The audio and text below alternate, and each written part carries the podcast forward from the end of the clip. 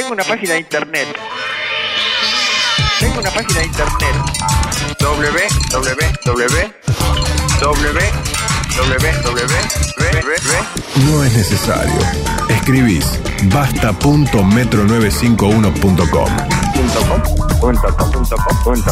El blog de Basta de Todo. Buenas tardes, queridos amigos Jerry y Santi, ¿cómo les va? Muy ya bien, tienen ¿cómo a sus andan? pollos aquí de invitados, ¿no? ¿Viste? Diego Sí, muy lindo, muy lindo verlo a Diego acá, la verdad. Bueno, estuvo, estuvo buenísimo para nosotros también revivir un poquito de la charla de ocho minutos, no sabía. Fue muy cortita, la estamos editando, está quedando espectacular. Fue muy cortita y encima la editan. Déjale los ocho, que estuvo bárbaro. No, no, editar quiere decir que hay muchas cámaras y hay que ver qué Claro. cámara queda en cada momento, ¿no? Está bien. espectacular y, y realmente una perlita. De hecho, empezamos a publicar varias charlas, ya están publicadas la de José Luis Gallego, la de Leo Yola y la de Narda Lépez que publicamos hoy. Eh, así que si quieren pueden ir a están todas buenísimas en core.to barra mundo 3D. eh, que es el tema de la columna de hoy, Eh, ahí pueden encontrar los links a las charlas ya publicadas. Muy bien. Bueno, hoy volvemos al eh, 3D, un tema que tampoco podemos decir que vaya a ser la última vez que tocamos, porque la primera vez que lo mencionaste, ya hubo varias veces que, que pasamos por ahí. Es un tema que pinta, no sé cuánto va a perjudicarlo, revolucionario. Está muy anunciado como una revolución. Absolutamente, hablamos de esto hace un poquito más de un año eh, y la vez anterior que, tocamos este tema nos centramos más en, cuáles eran la- las cosas inesperadas o locas que estaban pudiendo imprimirse. Hablamos de impresión de órganos, hablamos de impresión de casas eh, y en el último año y medio siguen pasando cosas locas. Apareció gente que organizó un concurso, un argentino organizó un concurso para poder fabricar un motor de cohete que se pueda imprimir en 3D. Participaron 90 equipos de todas partes del mundo y el mes pasado se anunció el ganador, el que diseñó un cohete, un motor de cohete que puede imprimirse en una impresora 3D y funciona. Eh, se inventaron impresoras Fun- químicas. ¿Funciona? ¿Qué quiere decir? Funciona que eh, El motor le- pones combustible, lo prendés y, y, y- y tira. Todavía falta eh, terminar de, de diseñar el resto de las partes del cohete, pero es una, una empresa que se llama eh, Do It Yourself Rockets. Do It Yourself quiere decir hacerlo vos Sí, mismo. sí, y que de alguna manera lo que, lo que aspira es a que cualquier persona pueda en su casa con una impresora 3D fabricarse un cohete. Un cohete chiquito, pero cohete al fin. ¿Con capaz qué de ir al finalidad? Es simplemente. al cohete. Eh, ah, ok. Sí, sí, digamos. Eh, la, la idea de ellos es eventualmente darle un uso comercial a esto y poder llevar cargas al espacio livianas de una manera mucho más barata. Eh, después, otra cosa interesante, están apareciendo impresoras de medicamentos que para gente que, por ejemplo, toma, no sé, cuatro o cinco pastillas distintas, eh, te imprime una sola pastilla que tiene adentro todos los medicamentos que tenés que tomar en la dosis justa, que esto está muy bueno porque hay gente que por ahí se olvida de tomar la medicación, viste, cuando tenés que tomar muchos remedios Claro. eh, es un problema. Y quizá el proyecto más loco que ocurrió en el último año y medio es un proyecto que se llama Ecología Open Source o de código abierto, que es un grupo de gente que quiere diseñar planos para 50 máquinas que se puedan imprimir en 3D y que con esas 50 máquinas sea suficiente para comenzar una, una humanidad desde cero. De manera que cualquiera que quiera se va al medio del desierto, se va a la luna, se va donde sea con una impresora 3D y empezando con una sola máquina fabrica las otras 50 y con las otras 50 fabrica todo lo que hace falta para comenzar una civilización Es nueva. una fábrica de fábricas. Y en definitiva, bueno, hay muchas locuras así, pero no- vamos a volver a hablar de lo que ya hablamos, digamos, de las locuras de la impresión 3D, sino de cómo esto va a transformar el mundo de, de la gente común, de la gente como nosotros, eh, cómo esto va a ir transformando nuestra realidad. Simplemente un recordatorio para que mu- muchos que no habrán escuchado la columna hace un año y medio de qué es una impresora 3D. ¿Qué es una impresora 3D? Una impresora 3D es una máquina que igual que hace una impresora común que pone tinta sobre un papel, en vez de poner tinta, pone un material que en general es plástico, pero puede ser también algún tipo de resina o de metal, capa sobre capa, de manera que cuando va poniendo una capa arriba de la otra de un material que, que es este eh, pegajoso, por así decirlo, va formando un objeto tridimensional y permite de la nada fabricar cualquier cosa Cualquier que uno objeto. se Un, motor de un cohete era como un ejemplo exagerado si yo te digo que podés fabricar un vaso. ¿Para qué? Es importante. Bueno, pero empiecen a pensar la cantidad de cosas que podrían fabricar. Para el que tiene una Sin computadora límite. cerca, pusimos con Jerry un videíto de, de- digamos, que muestra una impresora 3D funcionando ahí en core.to barra mundo 3D, como para dar una idea un poquito más visual, el que tiene la, la chance de verla puede ver ahí. Es un Yoda, el muñequito este, de- y cómo va emergiendo de la nada, poniendo capa de plástico sobre capa de plástico hasta tener la, la cabeza hecha completa. Lo interesante de la impresión 3D tiene que ver con que digamos, es casi un lugar común decir que Internet ha cambiado mucho nuestra vida, pero la impresión 3D está sacando esta transformación de Internet afuera de las computadoras. Deja de ser algo que pasa únicamente detrás de una pantalla para convertirse en algo que empieza a pasar en el mundo real, a nuestro alrededor. Entonces, de alguna manera, de lo que queremos hablar hoy es de qué transformaciones en el mundo afuera eh, va a generar esta posibilidad de, de, mm, de tener cosas fabricadas en 3D. Le- La, la manera de, de pensar cómo esto va a cambiar nuestra vida en general tiene que ver con pensar qué pasó ya en algunas otras, eh, otras áreas cuando las cosas eh, que eran analógicas se convirtieron en digitales. ¿Qué pasó con la música? ¿Qué pasó con el video y las películas? Eh, cuando pasamos de que la música estuviera en discos o en cassettes a que fueran archivos fácilmente intercambiables, muy fácilmente copiables. Eh, y lo que uno ve es que cuando las cosas se digitalizan, explotan. Explotan y se vuelven infinitamente más populares y más difundidas que antes. Piensen ustedes cuántas cartas, cuántos mensajes mandaban cuando mandar un mensajero, escribir una carta, llevarla al correo, que el cartero la lleve, versus ahora que la carta se volvió digital y, y lo único que hacemos es escribir un email en la computadora. Sí, y el email se va quedando viejo porque ya tenés una computadora en el bolsillo que se llama celular, donde tenés un chat permanente con cualquier lugar del mundo. Mandás un mensajito de texto, mandás un. WhatsApp y, y todas las cosas. Obviamente, un, un ejemplo son las cartas versus los mails o los mensajitos de texto, pero también las fotos. Cuando las fotos eran en, en- en papel fotográfico, eh, sacábamos muchísimas menos fotos que ahora. El rollo era costoso, cada foto que tenías que sacar te costaba plata. Entonces, antes de apretar el disparador, lo pensabas ocho veces, porque si justo pestañeaban las personas, te querías morir. Tardabas tres semanas en enterarte cómo salió la foto. Sí. Eh, entonces, la fotografía digital multiplicó muchísimo eh, el uso de la fotografía en nuestra vida. Hoy la, fotografía es una muestra cabal para los que creemos que la brecha no es tan grande. Te pones a pensar en eso y te das cuenta que es enorme. Es, es infernal. Y de alguna manera lo que la, impreso- la- la impresión 3D está haciendo es lo mismo que el MP3 hizo por la música, lo mismo que la foto digital hizo por la fotografía, pero por todos los demás bienes eh, que, que tenemos alrededor. Hablabas vos, Matías, de, de un vaso, por ejemplo. Entonces, imagínate en el momento en el que un vaso, en vez de tener que mandarlo por correo, lo puedas mandar como un, un- un Un archivo. anexo, una- un archivo anexo en un mail. Te mando el vaso, imprimilo. exactamente, El vaso lo nuevo mandás. con el logo, no sé, lo que le tengas que mandar. y a la velocidad de la luz está del otro lado del mundo. O que tengas un vaso en tu mano y lo escaneas con un escáner 3D y lo fotocopias como quien fotocopia, fotocopia una hoja de, de- de texto y puedes hacer una copia, mil copias, las que quieras. O cuando vos tengas un objeto y puedas compartirlo con otro. Con, si vos tenés un MP3 y yo te lo pido, vos me lo copiás, por ejemplo, un pendrive, y los dos lo tenemos. Vos no tuviste que prescindir Claro. del tuyo para que yo también lo tenga. Bueno, con la impresión 3D es lo mismo. Vos tenés un vaso, yo lo quiero, me haces uno igual, lo copias y de alguna manera no tenés que darme el tuyo para que yo lo pueda tener. De alguna manera eso es lo que lo más eh, eh, transformador que trae la, la impresión 3D.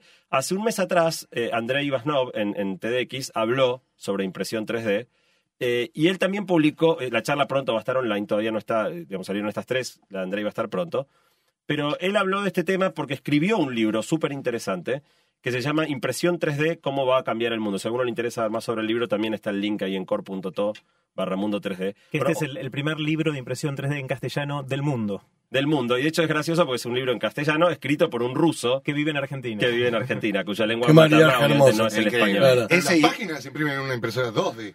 Sí. Claro, Las páginas sí, del libro se imprimen. Por ahora sí. Todavía Perfecto. no hay libros 3 de sobre impresión ¿Y 3D qué dice? en- Es el, el ruso y collectivization. Y ya están todos los extranjeros que pueden escribir sobre Buenos Aires. Eh, y lo que vamos a hacer es seguir un poco la ruta de, de, de Andrei en este recorrido que él hace en ese libro. La primera cosa que Andrei plantea, que es muy interesante, es que las computadoras son la- las primeras, que, eh, el primer invento que es una, lo que se considera una máquina universal. ¿Qué quiere decir una máquina universal? Una máquina que es capaz, dentro de ciertos límites, de hacer cualquier cosa.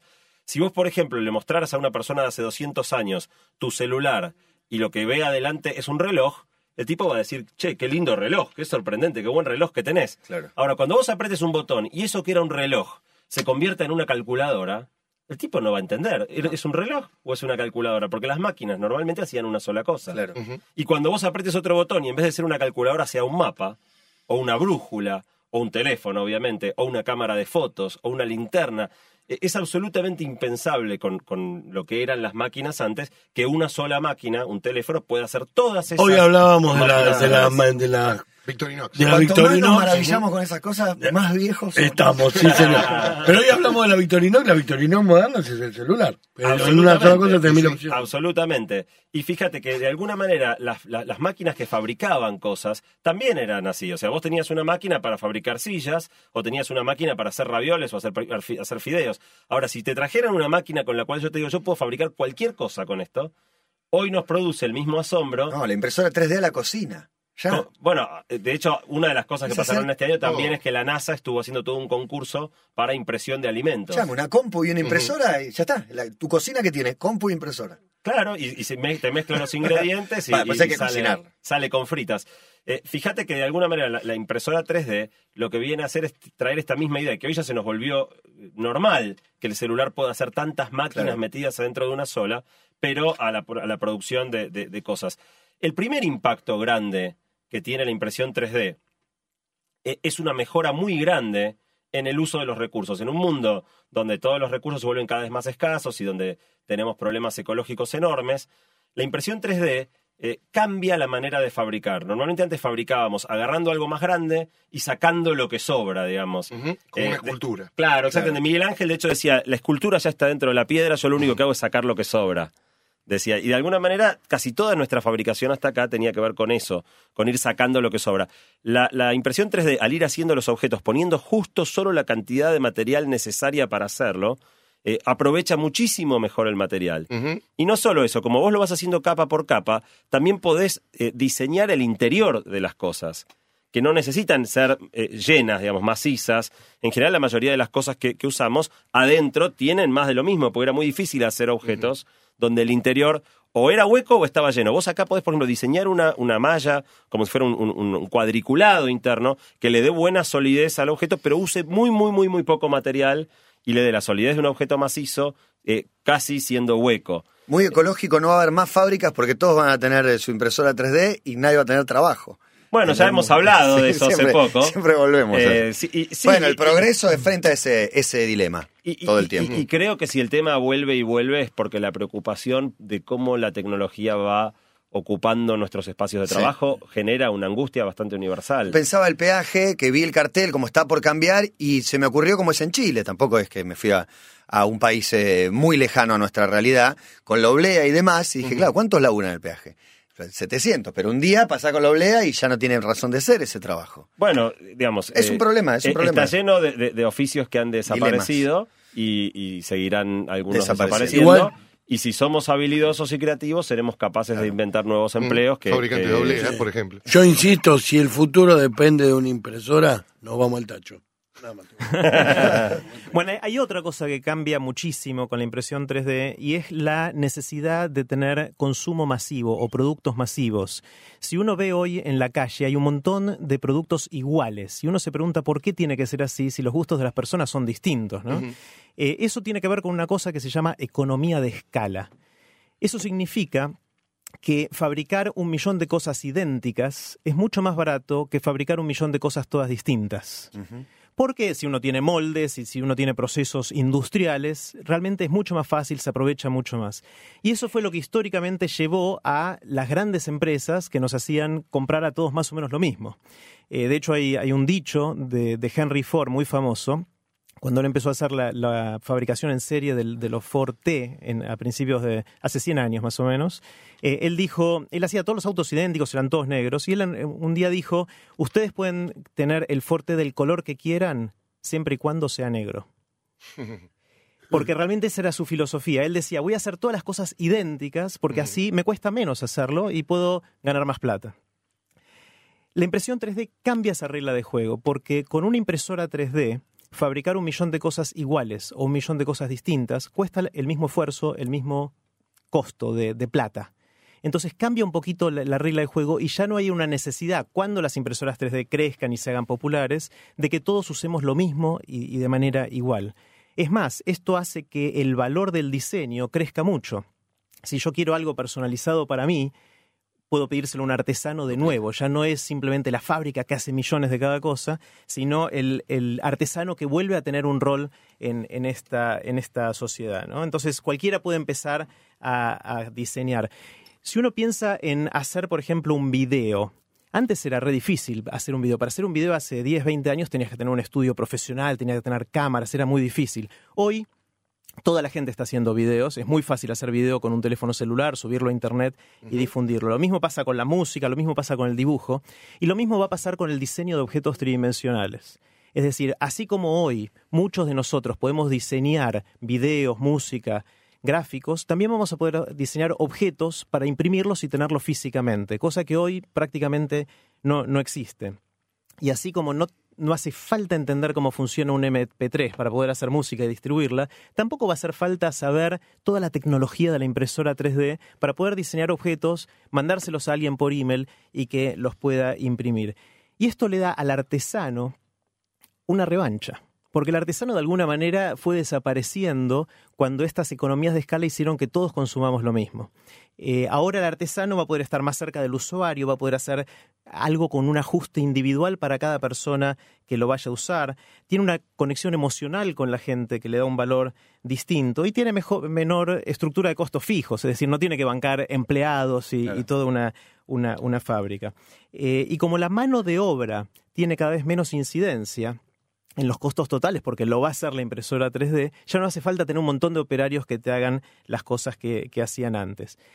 También tiene mucha velocidad de respuesta. Por ejemplo, con una impresora 3D, vos podrías a la salida de una cancha, si ese día Maxi Rodríguez hizo los goles, vender el muñequito de Maxi Rodríguez. pensé que imprimir un Maxi Rodríguez. Ah, No, pero está bien, el Sí, muñequito. imprimir un Maxi Ah, Rodríguez. Exactamente. A escala. ¿cuánto cuesta el cartucho de impresora 3D? ¿Me puedo imprimir una mina? Dice uno. Sí, bueno, no, no sería cartucho exactamente, pero... Grafito, si quiere hacer una mina, una mina de lápiz, supongo que se refiere. No, tema si le gusta mujer. voluptuosa porque va a ser sintética, ¿no?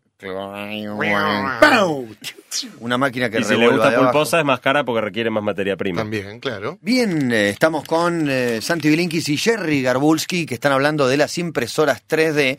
¿Te hago la pregunta o va a estar incluida en algún eh, lugar? Acá dicen una cosa es imprimir 3D, otra es crear el archivo 3D que se va a imprimir y eso lleva mucho tiempo. Trabajo en ese área y los detalles pueden llevar varias horas de trabajo. La customización es posible, pero no es tan fácil, dice Dalia. De acuerdo, vamos a, vamos a hablar ahora un poco de eso. Mientras tanto, mencionar que en la tanda alguien mm, mandó un tuit aclarando que hace diseños de modelos 3D de actrices porno. Imprime, imprime los... ¿En los- qué material las imprime? Eh, será- no, no- no lo aclara, pero nos mandó y ahí le, Carne y le- le hueso no hicimos va uno- todavía. un, un retweet a- al modelo de una actriz que se llama Tarra no sé cuánto. Gor- Gorros. Tarra White, Tarragorros. vestida, vestida con, con los colores de boca este, para la fanaticada. Eh, vamos ¿De- a seguir equipo?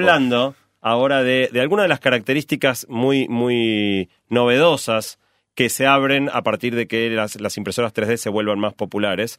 Eh, una de las, de las cosas eh, que se vienen es la posibilidad de personalizar muchísimo los productos. Jerry recién anticipaba un poco todo eso, ¿no? A una impresora le da exactamente lo mismo si vos, una impresora de papel, si vos imprimís 10 hojas iguales o 10 hojas distintas, el esfuerzo es el mismo. Lo mismo pasa con la impresión 3D.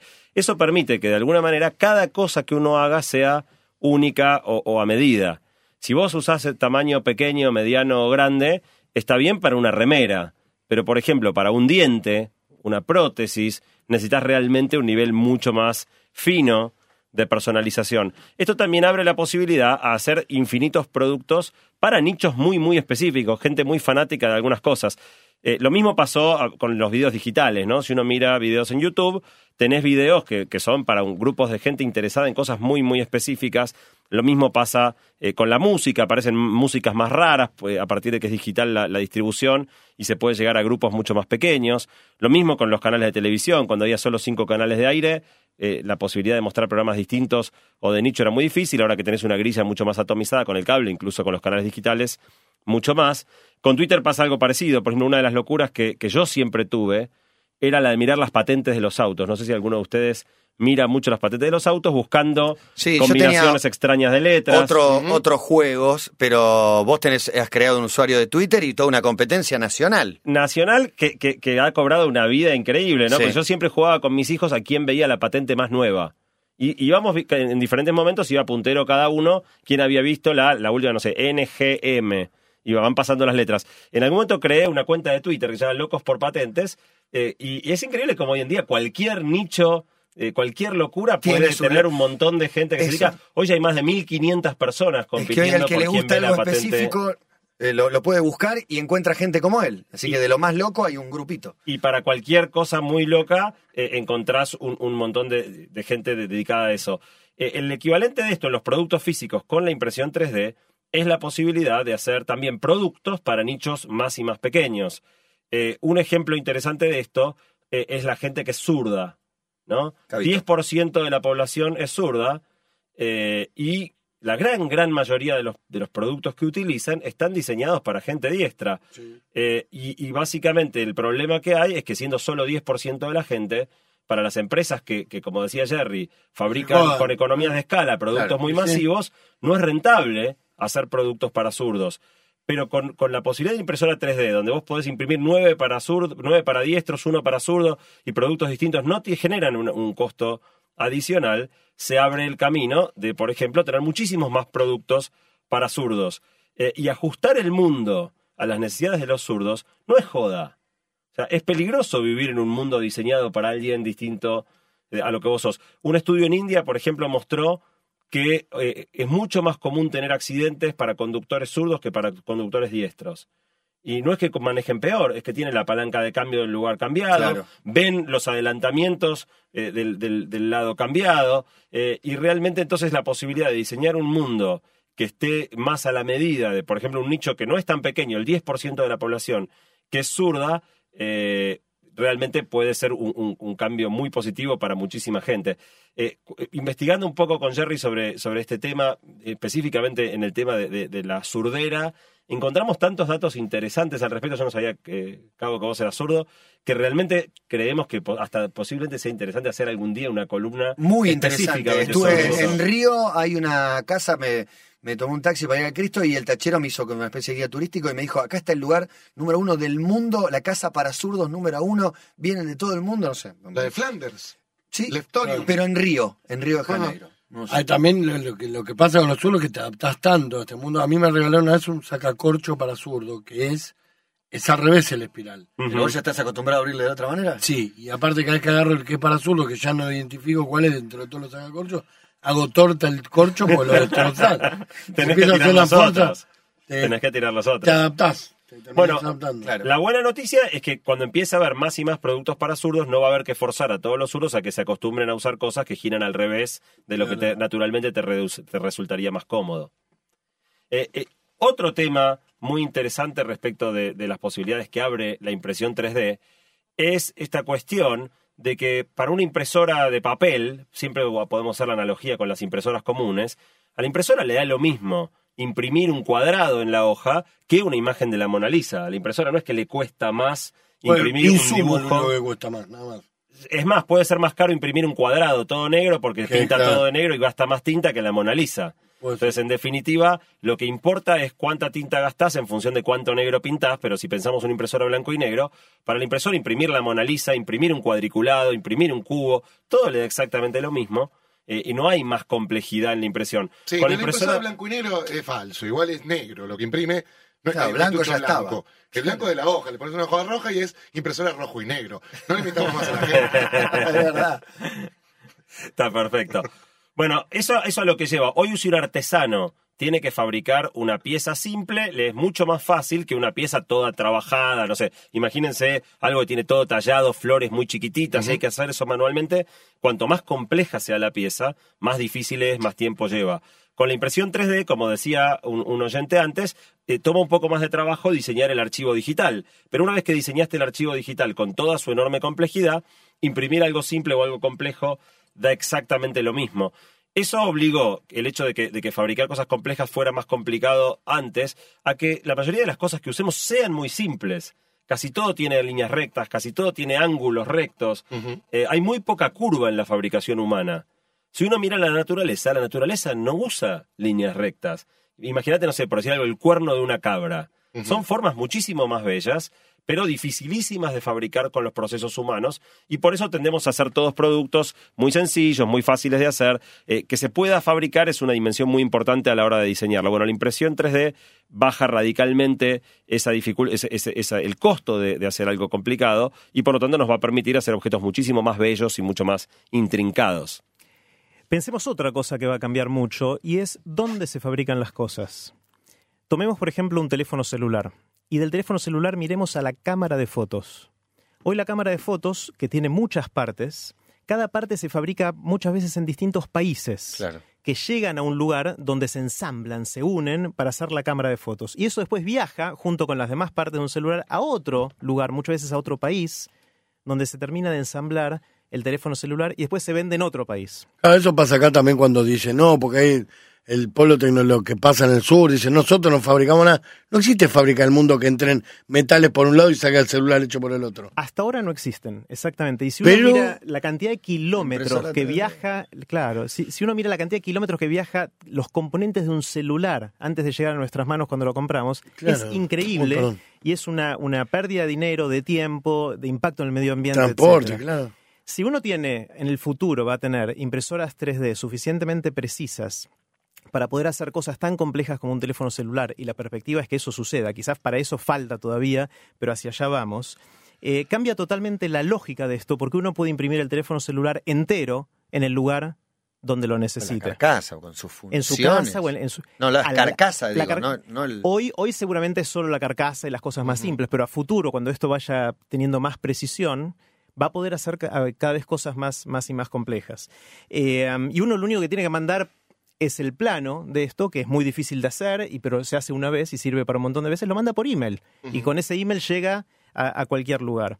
Esto tiene, entre otras cosas, un impacto muy grande para todas las empresas que hacen transporte, que hacen logística muchas de las cosas que hoy transportamos en el futuro quizás vayan por correo electrónico, vayan por internet y por lo tanto las empresas logísticas tienen que pensar cuál va a ser su negocio a largo plazo. ¿no? La otra cosa que cambia mucho con esto es lo que mencionamos del- de, ensamblar las cosas, de montar un producto terminado.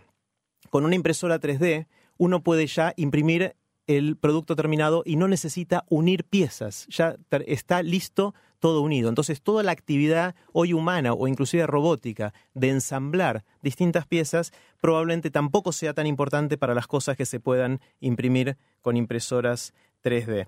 Y la otra cosa es que este teléfono celular que describí al principio hoy tarda un montón de tiempo en poder fabricarse, porque todas esas cosas tienen que viajar por todo el mundo hasta llegar al teléfono celular. Cuando uno fabrica cosas así, tiene que tener mucho inventario. Los negocios tienen que tener muchos eh, de esos teléfonos celulares para no quedarse sin teléfonos celulares y poder vender a la gente que viene a comprar. El problema es que eso cuesta un montón de plata y es un montón de tiempo. Con la impresora 3D uno va a poder llegar al negocio y poder pedir que le impriman el teléfono que él quiere en ese momento. Por lo tanto, no hace falta tener todos estos inventarios y cambia esta regla de juego también. Claro, eso cambia mucho. Si hay gente escuchando ahora el programa que, tiene un negocio, por ejemplo, un local a la calle que vende cualquier cosa, las impresoras 3D van a cambiar completamente la manera o cómo resulta tener un, un negocio. Hoy vos vas a comprar algún negocio y por ahí justo el tipo no lo tiene, entonces vas a decir, bueno, quiero comprar tal cosa. No, mire, no tengo. Eso no va a existir más. Sino, a lo sumo te va a decir, bueno, vuelva dentro de 20 minutos que le imprimo uno. Tampoco va a pasar que el dueño del negocio se clave con cosas que no puede vender. Uh, mira, compré 20 de estos, no se los vendo a nadie. ¿Y ahora qué hago con esto? Lo termina liquidando, regalando. Bueno, eso tampoco va a pasar porque no vas a comprar 20. Directamente vas a tener una unidad, dos unidades. Y si después necesitas más, las imprimís en el momento en que las, las necesitas. También pasa que, por ejemplo, si uno tiene un local y el local es chico, Sí. no podés vender muchas cosas, porque No. podés vender solo lo que te entra en el local. Entonces, el que tiene la- la- el- un, negocio, pero un local chiquitito, vende las pocas cosas que puede meter adentro. En el momento en que los productos se vuelven digitales, vos en realidad en una tarjeta de memoria, en un pendrive, podés tener todos los productos que se te ocurran. De nuevo, Casi, si la son persona... muebles, depende de lo que, lo que hagas. Sí, Depende lo que hagas. Ahora, si la persona viene a buscarlo, simplemente de nuevo. Es decirle, bueno, vuelva por favor dentro de una hora y tengo el producto que se le ocurra. Claro. Sin necesidad de haberlo comprado antes de tener eh, stock. También cambia mucho la inversión para tener un negocio, ¿no? Hoy en día el que tiene un negocio tiene que comprar primero toda la mercadería que va a querer vender, esperar a que venga alguien a comprársela, cuando, cuando entran a comprársela, recién ahí la cobra. Eh, con impresión 3D, en realidad, si entra el tipo y vos no tenés el producto, le cobrás por adelantado, le decís vuelvo en dos horas y estás cobrando antes Claro. siquiera de fabricar el producto que vas a vender. Con lo cual la inversión para una persona que es comerciante también se hace mucho más chica. Y ya existen en este momento algunos locales, pusimos un link en core.to barra mundo 3D, eh, que directamente lo que tienen adentro es una impresora 3D. Digo, hay locales que ya están experimentando con este Lo concepto. Pusimos algún videíto ahí donde vos vas y te muestran como carpetas de, de los de, ima- y Pienso en dibujos un, un lugar que hacen tridimensionales. tatuaje.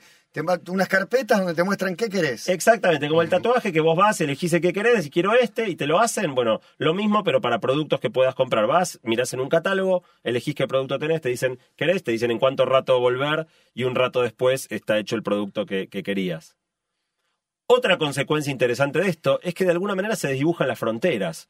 Los productos digitales no entienden de aduanas. Claro. Entonces vos podés querer decir, bueno, quiero frenar las importaciones de tal cosa, pero si el, el- el producto Pero digital... te quiero frenar viene- las importaciones de impresoras 3D. bueno, digo, No una vez, qué una vez que está la impresora metida adentro, Claro. de alguna manera, fíjate, un, un ejemplo interesante, a- hace unos eh, meses hubo una polémica muy grande en el mundo por un tipo que diseñó un arma que se imprimía en una impresora 3D y que permitía disparar. Eso digo, de- vuelve casi absurdo el concepto de tráfico de armas, porque yo de nuevo te lo mando como un archivo anexo en Vuelve un mail, potencialmente de acá a unos cuantos años. ya funciona. ¿eh? Este, este tipo que diseñó una pistola, le imprimís en una impresora 3D y- y tira.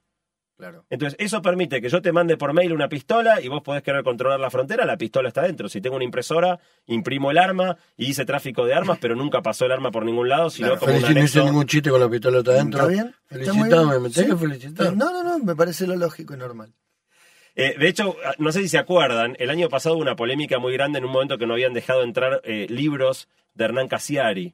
Se Sí. había armado un despelote muy grande en Twitter con, con un, un hashtag que era liberen los libros, porque no dejaban entrar los libros. En ese momento yo había escrito un artículo en mi blog que se llamaba El rescate de los libros, que lo que planteaba es que en realidad los libros están muy cerca de ser todos digitales. Y cuando eso pase, se acabó, ya nadie puede frenar si un libro entra o no entra, porque el libro entra digitalmente como, de nuevo, como un anexo, y cada uno lo mira en un dispositivo electrónico, Claro. en una tableta, en un teléfono, o directamente se imprime una copia en su casa en una impresora. Cuando los productos se vuelven digitales, la idea de, de la frontera se desdibuja. Y esto es muy importante para la gente que vive en pueblos pequeños. Porque en los pueblos pequeños donde vive poca gente, hay muchos productos que no es rentable llevarlos, Sí, hay que llevarlos en un camión. debiera ser más importante para el que vive aislado que para el que vive hiperconectado. completamente y con la impresión 3D esto se vuelve cierto Lo también mismo, para los productos físicos. Si no es rentable llevar un pequeño producto, no sé, pienso en Iruya en Salta, ¿no? Que hay que hacer tres horas por camino de, de- de tierra para llegar. Y bueno, lo mandás como un anexo y si hay una impresora 3D ahí, cualquier producto lo van a poder O sea, fabricar nunca más nadie localmente. visitó Iruya desde que tienen internet. Le mandamos todo por mail. No, Y- pero está bien, sí. Y el último punto interesante eh, que cambia mucho con la impresión 3D, o que va a cambiar mucho con la impresión 3D, es el concepto de marca. ¿no? Porque hoy en día tiene sentido hablar de una marca eh, en la medida en que uno puede diferenciar el original de la copia. Entonces tenés el producto marca X y después está el trucho. El trucho es el que no es original. Claro, ¿cómo van a ser las marcas? Pienso ponerle las marcas más copiadas, no sé, la- las más grandes. Eh, me quiero copiar la remera de un equipo de fútbol, de una Armani, de una de esas ma- supermarcas. Y te la copias igual. Absolutamente, no solo te la copias igual, tela por ahí. sino que cuando el producto ya es digital y vos podés acceder al modelo digital con el que se hizo eso, en realidad no podés diferenciar el original de la copia. O sea, si vos tenés un MP3, una canción, no sé, de- digamos de Depeche Mode en MP3 que recién Sí. estábamos escuchando, eh, ¿es original o es copia? Y si vos me haces un, me, me lo copias a una tarjeta de Es que memoria la o un original, la original es la que de grabaron en o estudio, copia? el resto es todo copia.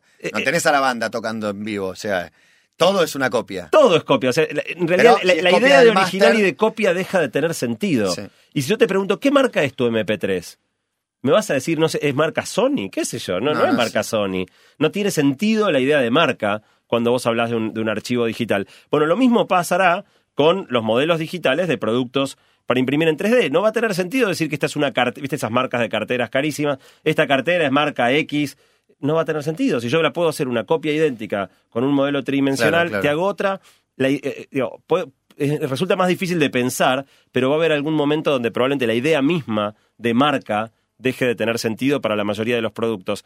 Y, y el estatus va a dejar de pasar, ¿no? Hoy usamos ciertas marcas caras, no porque el producto sea mejor. O sea, un reloj de estos relojes carísimos no marca mejor la hora No, que un genera, reloj genera algo en barato. el consumidor, da prestigio, imagen, no sé. Claro, la función principal de Social. la marca pasa por, por, por el hecho de que el producto te da prestigio. Ahora, yo creo que cuando empiece a, a volverse mucho más común la impresión 3D, la, la hiperpersonalización de los productos y todo eso, y pierda sentido la idea de marca, en realidad no va a pasar tanto por el prestigio de la marca, sino por la unicidad, por, por tener algo realmente Personal. único, algo personal. ¿Viste? Y la gente te va a mirar y te va a decir, ¿cómo fabricaste eso? ¿O quién te lo diseñó? ¿Cómo se te ocurrió hacerte algo así? o, o quién te hizo el diseño de ese producto, porque lo- realmente lo que te va a destacar a la gente es usar cosas muy únicas. Y de alguna manera, pensando en el ejemplo del MP3, cuando hoy en día los productos de impresión 3D todavía son de muy mala calidad comparado a lo que se puede fabricar en una buena fábrica, pero el MP3 también empezó así. Las discográficas primero no le daban mucha bola al tema porque los MP3 eran peor calidad que la música escuchada Sí. en un buen CD. Ahora, en el momento que la calidad se igualó, eh, realmente es cuando el cambio eh, llegó y, y- y, eh, digamos, hoy en día bajarte un archivo por internet es tanto más fácil que ir a la disquería, comprarte un disquito, Pero no, tomar la- canciones la, de a uno. La calidad no se igualó. Bueno, hoy vos podés en archivos MP3 si tenés este, de 392K o algo así. Para cualquier persona que tiene buen oído, eh, se, escucha, se escucha muy bien. Para la gran mayoría de la gente, entre ir a la disquería para comprarme el disquito y escuchar marginalmente mejor, versus bajármelo desde casa, poder llevar encima miles de archivos en, digitales en un, en un reproductor de MP3, poder copiarlo fácilmente y compartirlo fácilmente. La gente claramente tomó partido por el MP3 y no por la música en, en, en, en CDs Sí, o, sí, bueno, gratis o en los contra- soportes anteriores. pago, la no, gente pero ya mismo eligió. pagando. Si vas a pagar, yo hoy pago por un archivo digital, no te pago ni a patadas por un disco, porque lo quiero poder llevar mil o diez mil canciones en, el en disco un podés Sí, dispositivo. estamos de acuerdo en una cuestión práctica, digamos. Es mucho más práctico Obvio. llevar en un iPod todas las canciones que quieras que llevar una carpeta con mil CDs. Obvio. Pero hay otro romanticismo en el vinilo, en poner un disco y no tocarlo más. Y no hablo del que compra-. Ahí Julio hay- Sosa, o sea, la que compra Justin Bieber quiere tener el disco también. Hay no algo en el romanticismo que no, digo. me parece que hay algo en el romanticismo que no va a ganar en todos los aspectos de la vida, porque también es más práctico tus espermatozoides que se fecunden fuera en otro lado y no conocer a tus hijos, por ahí que te lo entreguen a los 16 años, lo conocí buenas tardes, total, los primeros años rompen bastante las pelotas, pero ¿qué pasa? Hay algo en el amor, hay algo en el amor de las cosas, en el cariño, para mí hay una revalorización también de del artesano, hoy por hoy me parece que en un montón de cosas empiezan a tener mucho más valor las cosas, las cosas más tangibles, pasa con la comida también. Están los cocineros que te hacen espuma y son todos de contractura, y está el cocinero con fuego vivo y con una sartén quemada, que la sartén tiene 40 años, y la cosa que tiene 40 años ahí esa sartén, Todo no tiene el mismo gusto. Sí. Y todo tiene el mismo tiene Ahora, la nostalgia por el vinilo es algo nuestro. Mis hijos, la verdad, no tienen ni la ¿Cómo va a van a tener nostalgia de algo que no Por, conocieron? Claro, eso, por claro. eso, es algo que pasa en una se generación. muere, con- se muere en 30 años. Bueno, última cuestión es que igual que pasó con la música y los Sí. videos y todo, empiezan los juicios. Empieza a haber empresas, por ejemplo, los que tienen los derechos del personaje Tintín, le empezaron una demanda en Estados Unidos contra Thingiverse, que es una página donde uno se puede bajar modelos 3D para imprimirte en tu casa el muñequito de Tintín. Y es el mismo, er- están repitiendo el mismo error que, cometieron lo- lo- los sellos discográficos y todo. Cuando arrastraron... Vamos a meter preso a cuatro de Bueno, los cuando 500.000 metieron preso al dueño de Mega Upload, a este el famoso Kim.com, Sí. lo metieron preso, el tipo dijo, tratar de frenarme con juicios es como meter tu mano en el río. No se puede frenar un río con la mano, el agua simplemente fluye alrededor. Y de alguna manera lo que está diciendo es, Igual estamos hablando de un chanca, Li- libérenme, No, lo que está diciendo estamos hablando de es, una- libérenme que quiero seguir haciendo guita. Una cosa es entender esto de compartir y, y por dónde viene la mano, y otra es aprovecharlo. Con los chicos de Cuevana también había algo de. Está muy bueno lo que hicieron, pero hay un momento donde el embudo se va cerrando y o, o transás, o, sos, o estás del lado de los delincuentes, o, sí, o no. ahora vos podés cerrar Cuevana, podés agarrar a Tomás Escobar No y, vas a evitar y- que siga y- y sucediendo. el río corre alrededor de tu No, mano, es eso verdad. es lo que el tipo no, está no, diciendo. no son Es verdad. gente buena. Es verdad, o sea, es son gente que, está bien, pero son gente que lucran con eso. No, Sí, no, sí, por sí, supuesto. sí, sí. no, No, pero no se trata de la- justificarlos. Exacto. Se trata de pensar que el juicio no es la manera de No, frenar no, este claro. proceso. La industria discográfica ya está, colapsó o, o cambió por eh, tener un método equivocado. Los que deberían hacer probablemente los fabricantes de Tintín, en vez de pelearse y tratar de hacer juicio, es ser ellos los que te venden, ya no el muñequito, sino el modelo 3D para que vos te imprimas tu muñequito y hacerte el mejor modelo 3D de Tintín para que vos realmente 3D quieras pagar. real, certificado por nosotros. Exactamente. Sí, Y con lujo de detalles. Claro. Así que bueno, ese es un poco eh, el tipo de cambios que se vienen hacia adelante cuando la impresión 3D se popularice y llegue a nuestra vida cotidiana. Muy bien. Bueno, hasta acá muy interesante como siempre y con la impresora 3D. Hay en la Argentina hay una, hay cuatro o cinco. ¿Hay no, mil? en la Argentina No, hay un montón. Hay, hay un montón, 100, cada vez se vuelven más comunes, cada ¿Quién vez se ve- vuelven más baratas. dijimos? Hace poco, por ¿Quién ejemplo, abrió un café por Palermo que tiene como tres o cuatro impresoras ahí mismo en el café y vos podés ir a tomar algo y mientras tomás algo, ¿Te imprimís usás algo una y te rápidamente? imprimís algo, sí. Se están volviendo comunes. Obviamente las que son baratas eh, Imprimen pocas imprimen cosas. poco, imprimen lento, imprimen con mala calidad. Eh, y las que son buenas, buenas, todavía salen Son muy, muy caras. caras. Pero es lo mismo que pasaba 10 con las computadoras hace claro. 20 o 30 años. Pero a In- cualquier impresora, puede- perdón, a cualquier impresora 3D le puedes poner cualquier material No, con no, el que no. vas a imprimir, no. No, la- Hay algunas que Mondongo no agarran, por ejemplo. Por o sea, la forma de hacer plásticos y metales es, es una tecnología distinta, claro. claro. Hay, hoy uno puede comprar una importada o puede, hay algu- ya inclusive algunas que se fabrican localmente acá. Quédense tranquilos, si depende de una impresora va a salir mal. No tengan problema. Eh, Cabito odia las impresoras y todavía no conoce las impresoras 3D. Tengo una página de internet. Tengo una página de internet. www. www. No es necesario. Escribís basta.metro951.com. El blog de Basta de Todo.